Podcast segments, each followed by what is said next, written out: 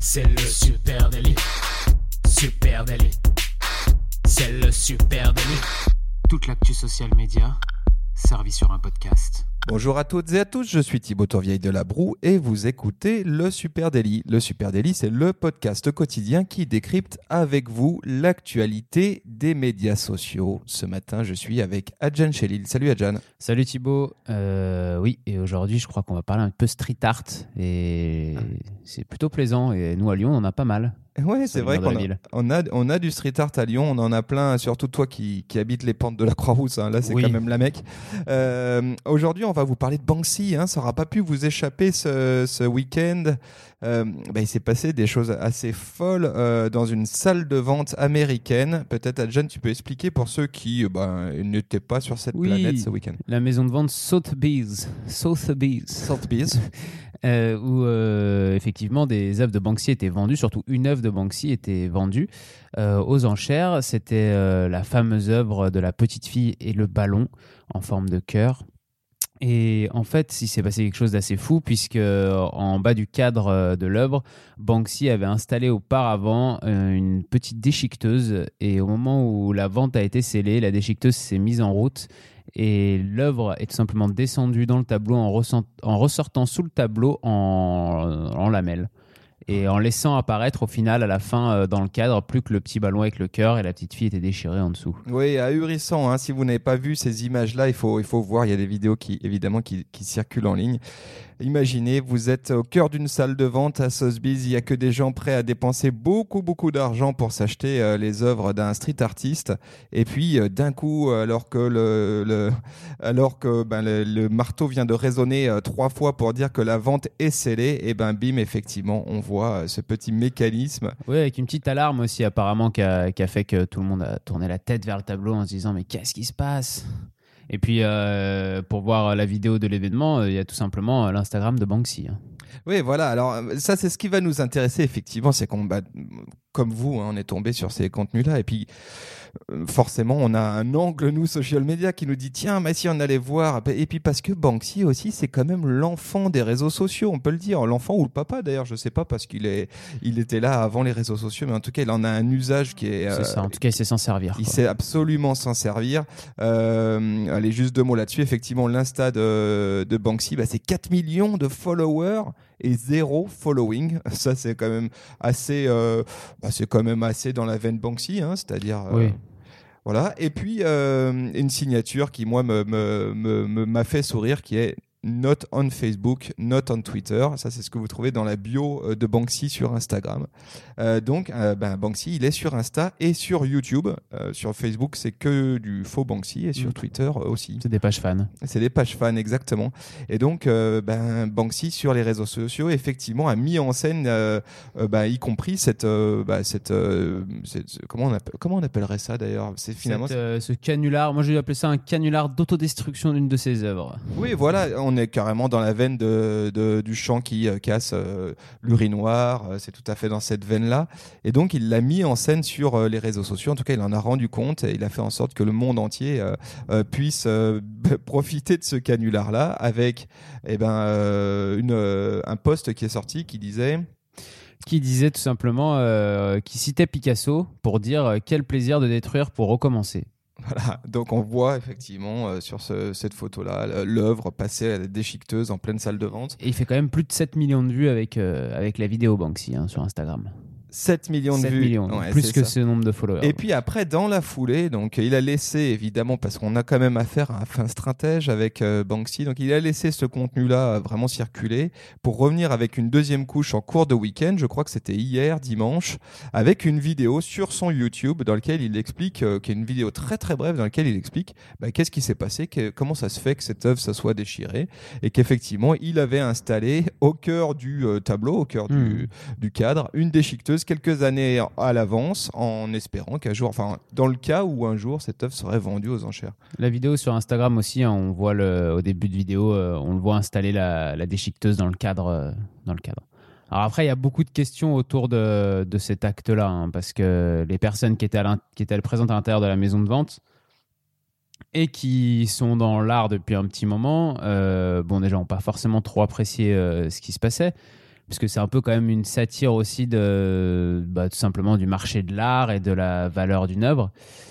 Et euh, on, peut, on peut se poser des questions sur est-ce que la maison de vente était au courant? Parce que normalement. Ah, eux ils disent que non. Hein. Moi, j'ai- Eux ils disent que non, ouais, j'ai vu aussi, mais parce que normalement, euh, certains disent qu'une œuvre doit être vérifiée avant d'être vendue, donc elle est sortie de son cadre, elle est vérifiée, voir s'il y a une signature, voir si c'est un bon état, etc.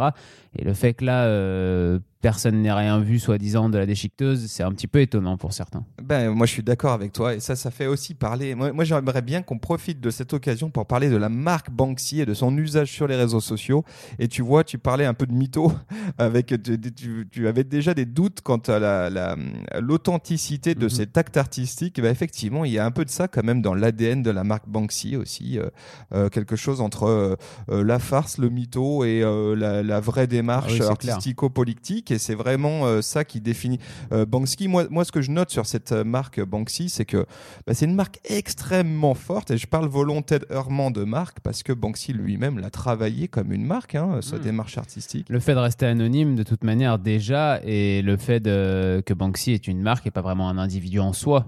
Tout à fait. Déjà, c'est ce que tu- exactement. Ce qu'il faut savoir pour ceux qui ne connaissent pas Banksy, c'est qu'effectivement, euh, on est face à un artiste qui a souhaité garder l'anonymat et ça fait des années qu'il est actif et qu'on. Il y a des grosses rumeurs après. Oui, il y a des rumeurs, mais c'est petite. Non, mais oui, en tout En cas. en tout cas, lui n'a jamais fait d'interview. jamais vu son visage. On n'a jamais vu son, son visage. Euh, donc, la marque Banksy, elle est extrêmement forte. Elle est ex- extrêmement forte aussi parce qu'elle a des actions euh, marketing qui sont puissantes, ben, comme celle de, de ce week-end, par exemple. Et puis, elle a un storytelling qui est extrêmement consistant sur la durée. Euh, et ça, c'est vraiment la force de, de la marque euh, Banksy. Euh, pertinence et puis euh, détermination euh, au cœur de sa stratégie. Et, et on voit par exemple que euh, ben, la, construction de ce storytelling de marque, il, passe par quelque chose de très. Ça, je trouve, c'est un enseignement peut-être pour toutes les marques, c'est qu'il passe par quelque chose de très euh, authentique dans son euh, histoire. Et puis, c'est surtout la constance et la cohérence sans relâche de cette plateforme de marque qui, qui en fait la force. Et puis Banksy, c'est un habitué, en tout cas, où les personnes qui s'occupent de Banksy, ce sont des habitués des, des coups de com et euh, d'enflammer un peu les réseaux sociaux. Euh, on peut se souvenir qu'il avait par exemple euh, vendu des œuvres à lui signées 60 euros devant Central Park à New York en se filmant et en expliquant justement après sur les réseaux sociaux regardez ce que j'ai fait, une œuvre de moi ça coûte 60 euros, ça coûte pas des milliers et des milliers comme certains veulent vous faire croire. Ou encore il était rentré dans le musée le Tate Moderne et avait cloué une de ses peintures sur un mur au milieu du musée, encore une fois pour euh, mélanger un peu euh, l'art moderne euh, et le, le street art. Donc encore euh, un événement qu'il avait filmé et qu'il avait montré euh, sur les réseaux sociaux. Moi, moi, je crois qu'il y, a- qu'il y a deux euh, choses qui sont dans la plateforme de marque hein, de, de, de la marque Banksy. Et je vois deux, AD deux éléments forts de son ADN, deux valeurs, c'est le mystère et l'usurpation. J'ai l'impression que c'est quand Mhm. même une trame consistante sur son Ah travail. oui, c'est clair. Et on, peut, on peut parler hein, du marketing du mystère. hein. C'est un truc qui a été assez travaillé, assez étudié. Il y a même des campagnes qui ont été faites. BMW a fait une campagne il y a quelques temps sur euh, assez mystérieux sur ces nouveaux modèles. C'est- un mécanisme assez, euh, euh, assez puissant parce que ça fait appel bah voilà, à tout ce, que, tout ce qui est de l'ordre de l'imagination, euh, etc. Donc le et puis ça, c'est lié aussi étroitement au phénomène de la rareté. Et donc c'est le storytelling par excellence. C'est-à-dire dès lors que c'est mystérieux, dès lors que c'est rare aussi, eh ben là j'ai une vraie source de storytelling. Euh, et Et, puis c'est éphémère, comme c'est sur des euh, murs en général en extérieur, euh, c'est de l'art qui, est- qui peut être recouvert, abîmé par le temps, c'est c'est éphémère. Et puis, et puis je trouve qu'il y a une fascination supplémentaire sur cette, euh, cet aspect mystérieux. C'est euh, c'est celui du, voilà, d'être en 2018 Mhm. au cœur d'une d'une société qui est 100% euh, sociale et puis d'arriver à garder cet anonymat comme ça de façon forte. Ça nécessite pareil, et pareil que ceux qui, à un moment donné, l'ont approché de loin ou de près, ont eu affaire à eux, à lui, que c'était quasiment, on était quasiment dans des scénarios de de, euh, d'agents secrets. hein. Ouais, ouais, ouais. Après, on sait qu'il a des équipes qui travaillent autour de lui, euh, qui l'aident à mettre tout ça en place. Donc, euh, il y a certaines personnes qui le connaissent forcément. oui, mais j'imagine ses, ses parents euh, peut-être. peut-être. Mais ses parents savent peut-être pas euh, que leur fils est Banksy. lui-même, Ouais, ouais. voilà. Donc ça, c'est encore peut-être quelque chose qu'il arrive à séparer. Mais il y a des équipes qui travaillent avec lui sur sur ses œuvres et tout ça, et justement sur ce genre de coups comme là à la maison de vente. Bah, c'est une certitude qu'il a pas fait tout seul. Voilà. Donc du coup, il y en a qui savent qui il est.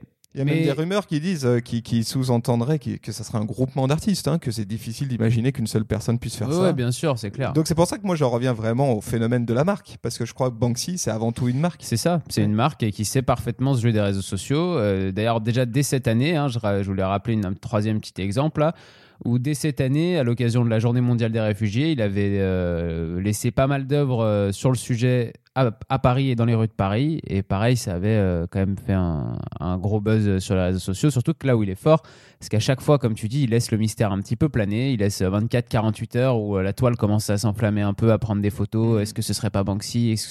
Et lui, il poste une petite vidéo, une petite, euh, des photos des œuvres euh, trois jours plus tard pour euh, confirmer que c'est lui qui Ouais, c'est très orchestré. Mais je dirais que dans, sa plateforme, dans la plateforme de la marque Banksy, il y a aussi un autre, un autre sujet, c'est l'usurpation. J'en ai, j'en ai Mhm. parlé. C'est un truc que lui, il a travaillé vraiment à de nombreuses reprises. Et puis, tu en as parlé quand, euh, par exemple, il vend euh, des. euh, il s'installe sur Times Square. Il installe un comédien, un acteur sur Times Square et lui dit bah, Vas-y, tu vends ces, ces pièces-là. Elles coûtent 60 Bien sûr. dollars pièce. Et, et puis, du coup, elles sont vendues à des passants qui peuvent acheter un Banksy pour 60 dollars quand on sait que ça vaut des centaines de. Ouais, Il y en a qui essaient de négocier, qui, qui, qui pensent que c'est pas vraiment sa signature, que c'est des faux. Donc, Et alors, l'usurpation, là, ce qu'il y a de, de drôle, bah, c'est vraiment au cœur de l'ADN. Déjà, rien que le nom, hein, Banksy, ça fait quand même totalement penser au monde de la finance, Mm. de la spéculation, de la banque. Donc, le nom n'a pas été euh, trouvé au hasard. Et puis, euh, je trouve que ce qui est intéressant, il y a toujours euh, la suspicion de dire bah, l'usurpation, jusqu'où elle va? C'est-à-dire, est-ce que, par exemple, comme tu l'as dit, est-ce que ce qui s'est passé euh, vendredi ou ce week-end sur la vente, est-ce que c'était pas une mise en scène? Est-ce que quand ils vendent des pièces à 60 dollars au cœur de bah, est-ce qu'il y a vraiment des gens qui les ont achetées? Ou alors est-ce qu'il a juste fait une petite vidéo de 10 secondes pour la mettre sur les réseaux sociaux? C'est ça, c'est la question qu'on peut se poser sur ce qui s'est passé ce week-end. On peut aussi se dire est-ce que c'est un super coup de marketing où au final son œuvre, elle va encore valoir plus cher vu ce qui s'est passé? Ou est-ce que c'est une véritable satire du, du euh, marché de l'art et de la valeur de l'art? Euh, Pareil quand il vend euh, à 60 euros euh, ses, œuvres. Et c'est aussi un des premiers artistes où il y a beaucoup d'œuvres de lui qui se sont vendues sans sa signature, sans qu'il y ait de signature en bas du tableau. Donc euh, c'est un peu grâce à lui aussi, euh, enfin à ses œuvres à lui, que, qui est apparu une nouvelle vente dans l'art des tableaux non signés. Oui, et puis euh, il y a un truc intéressant, c'est que le vrai Banksy versus le faux Banksy, lui, il en joue aussi volontiers. Il laisse Ouais, ouais. totalement planer le doute sur bah Ouais. oui, c'est bel et bien moi, oui, non, c'est pas moi. Euh, parfois, il revendique un certain nombre de choses, comme tu l'as dit, son passage à Paris, ou quand il fait des grosses sessions comme ça, il le revendique. Mm. Et parfois, on ne sait pas exactement, alors qu'on sait que d'autres artistes se battent contre les, les- le- le- pour maintenir leur copyright. Oui, c'est ça, pour dire non, c'est vraiment moi qui ai fait ça. Non, euh, à chaque fois qu'on leur montre une photo, bien dire non, ça c'est pas mon œuvre, ça c'est pas moi. Euh, Lui, euh, il laisse un peu effectivement. Exactement, euh, il y a quelques temps de ça d'ailleurs, il y avait un artiste qui, avait- qui a, qui a fait une. Peut-être que vous l'avez aperçu, ce visuel qui s'appelle Nobody Loves Me, où on voit un gamin avec au-dessus des, des, des petites bulles, un gamin en train de pleurer avec au-dessus un, un petit cœur avec marqué zéro à côté, un petit like avec marqué zéro, enfin toutes les icônes Zéro commentaire, zéro Voilà. like, zéro follower. Exactement. Et en fait, bah, c'est une belle imitation du style Banksy. C'est pas Banksy qui l'a fait, mais lui, il a, il a joué avec, il l'a publié Ah ouais. sur les réseaux en disant euh, hashtag not Banksy, mais euh, il a laissé euh, monter un buzz euh, Et puis il volontairement. l'a publié aussi sur ses propres réseaux. Donc Exactement. quelque part, il se l'est réapproprié un petit peu. Donc, Mais je pense qu'il y a un peu de ça aussi dans la- de la réappropriation de l'art, de dire que l'art appartient. je- Si sa démarche va dans ce sens-là, que c'était pas juste du marketing, c'est un peu histoire de dire que l'art appartient à tout le monde et pas forcément à ceux qui ont l'argent pour, euh, pour l'acheter. Et c'est aussi la base du street art de faire des œuvres dans la rue euh, que tout le monde peut voir. Ouais, tu vois, euh, j'ai- lu beaucoup de choses ce week-end sur Banksy Mm. parce que forcément, quand, il fait, quand, quand le mec fait un coup comme ça, tu as envie de creuser, d'en apprendre plus, de savoir si on en sait davantage. Et, et alors, ce qu'il y a de rigolo, c'est Autant jusque, j'ai trou- je trouvais que jusqu'à présent, c'est un artiste qui avait une aura euh, folle et les gens avaient une- vraiment une bienveillance. Et là, on sent une espèce de ras-le-bol qui arrive, euh, qui commence à arriver. Ouais, ouais. Et, par- et que les gens en ont un peu marre de ces coups fumeux. Et j'ai l'impression, tu vois, si on reprend, reprend euh, la, la logique de marque, j'ai presque l'impression que la marque Banksy, elle est en difficulté en ce moment parce que son ADN de marque, les gens commencent à s'en lasser. Peut-être. Alors j'ai vu dans les réactions à la sortie de la fameuse salle de vente là que les personnes qui étaient à l'intérieur effectivement étaient pas pas contents du tout même. Ouais, mais eux, ils se sont fait prendre pour des couillons. euh. Voilà, et j'avais lu un article qui parlait de ça justement, qui, qui mettait un peu en opposition euh, les anciens euh, marchands d'art en fait et les nouvelles générations d'artistes. Et c'est surtout cette, généra- cette génération-là d'anciens marchands d'art qu'on a marre d'artistes comme ça, comme Banksy, qui, qui se fout un petit peu d'eux. Et pour eux pensent en tout cas qu'ils sont nécessaires à la, au- même à la création artistique, puisqu'ils pensent que c'est grâce à leur argent aussi et au fait qu'ils achètent des œuvres Mhm. que ces artistes-là peuvent vivre et ainsi de suite. Oui, oui, il y a, y quelque. En fait, effectivement, il y a quelque chose de, de l'ordre de la condescendance qui n'était Mm. pas du tout euh, dans la marque Banksy jusqu'à présent, puis qui commence malheureusement à le devenir. Alors, est-ce que c'est la marque est restée forte sur son ADN ou est-ce que c'est la société qui évolue euh, et qui a une lecture maintenant euh, un petit peu différente sur ce qu'il propose Mais là, tu parles des gens du milieu de l'art, mais je crois aussi chez les gens de tous les jours. Et par exemple, quand euh, Banksy était passé sur Paris et avait euh, mis une douzaine d'œuvres dans Paris, il y avait pas mal de gens quand même pour se foutre de sa gueule et dire ouais ça va, merci les bons sens, merci les euh, euh, les trucs bisounours, etc. Ça va, on a compris euh, ton message et un peu gnangnan et et, et- et j'ai même Alors la pardon. question que je me pose, c'est est-ce que c'est euh, vraiment euh, la marque Banksy qui a changé ou est-ce que c'est euh, la, no- la- la- notre société et la perception des, des gens qui a changé sur lui? Parce que moi j'ai l'impression qu'il a toujours été quand même un petit peu condescendant. Une de ses premières œuvres d'ailleurs, La petite fille et le ballon, c'est quand même euh, une œuvre très gnangnan. C'est quand même une œuvre, Oui, euh, oui, justement, c'est même l'ironie de, de, de, de l'œuvre, c'est que c'est vraiment euh, une petite fille qui tient un ballon, quoi, avec un, avec un petit cœur. C'est, Ouais. tu peux pas faire plus gnangnan que ça et, euh, Ouais. et plus bisounours, quoi. Moi, j'ai lu des choses très dures euh, sur la marque Banksy et notamment euh, quelqu'un qui posait un certain nombre d'articles qui posait la question de savoir si c'était devenu la marque de l'establishment, hein, alors que c'est quand même un paradoxe. Et je pense que ça peut être violent pour quelqu'un qui vient de la rue, hein, qui a posé dans la rue. Et bah, Ouais. pourquoi il parlait notamment Et c'est vrai qu'on peut se poser cette question-là quand on voit que ben, quand Banksy passe dans Paris, c'est Anne Hidalgo qui va retweeter euh, deux trois œuvres en disant waouh vraiment génial d'avoir un artiste aussi fort qui vient chez nous. Et c'est vrai que j'imagine que pour euh, tu vois maintenir ta marque je trouve que là dans un phénomène de marque c'est vachement intéressant c'est Ouais, comment une marque qui était une marque de niche très pointarde euh, devient une marque mainstream. Et euh, ouais, Mais alors, justement, à la suite, c'est assez intéressant, je trouve, euh, à la suite de son passage à Paris. Euh, surtout, ce qui est intéressant, c'est la perception que les différents, euh, comme tu dis, un peu points de vue politiques ont sur euh, son œuvre. C'est qu'il a quand même, euh, je sais pas si tu as vu les œuvres qu'il a laissées dans Paris, il y en a quand même euh, une où, il, où au milieu de l'œuvre, il y a une croix gammée qui laisse entendre que la France, dans sa politique d'immigration et des, réfugiés, euh, c'est à peu près l'Allemagne nazie. Donc, ce qui est quand même assez violent et assez un establishment. Donc, c'est, on peut pas dire que c'est que c'est que c'est la bien-pensance euh, tout craché quoi. Donc en même temps, tu as des politiques comme Anne Hidalgo et comme d'autres qui vont euh, tout de suite se dépêcher de retweeter les œuvres et parce qu'il vaut mieux avoir Banksy dans sa poche qu'être contre Banksy en, en réaction en se disant de toute manière euh, il est populaire. Et en même temps, tu as ceux qui sont complètement aussi favorables à cette politique-là euh, contre les réfugiés, qui eux aussi vont dire euh, Banksy, c'est un artiste euh, bobo de gauche, avec des idées de bien-pensance sur le monde. Donc tu as ces deux visions qui, qui essayent soit de se réapproprier, soit de rejeter Banksy. Mais effectivement, tu n'as plus la, juste la vision de c'est un poil à gratter. Oui ben moi je me demande je vais te, euh, pour, on va on va conclure hein, mais je vais et du coup je me- je m'autorise à vrai qu'on peut conclure parler longtemps de Banksy. Euh, J'ai l'impression juste- que Banksy, c'est la nouvelle. euh, vois, ça me fait penser à la marque suprême. Et quand tu euh, maintenant tu vois certaines choses de Banksy, tu te demandes si c'est pas la trousse suprême qui est en vente à l'intermarché du coin. Ouais, je, ça je peut- m'arrête là. ça peut être un petit peu ça. Moi, je vais juste rajouter un tout petit truc avant qu'on avant qu'on ferme. Euh, je voulais dire que Banksy n'est pas insensible non plus aux réseaux sociaux et qu'il comprend très bien euh, son fonctionnement. Euh, il sait que c'est là que ses œuvres vont être le plus largement diffusées et il avait euh, notamment peint un petit chaton en Palestine sur un, sur un grand mur. hein. Et il avait expliqué en publiant la photo que les gens préféraient sur Internet voir des chatons. Donc du coup, c'est quand même qu'il se tient bien au courant de ce qui se passe aussi sur mignon, Internet. C'est mignon. Euh, voilà, Banksy, aujourd'hui, on espère que ça vous a intéressé. On est preneur aussi de vos, euh, de vos idées là-dessus, euh, de vos qu'on échange. hein. Retrouvons-nous sur les réseaux sociaux, sur At Supernatif sur Facebook, sur euh, Twitter, sur Instagram et sur LinkedIn aussi.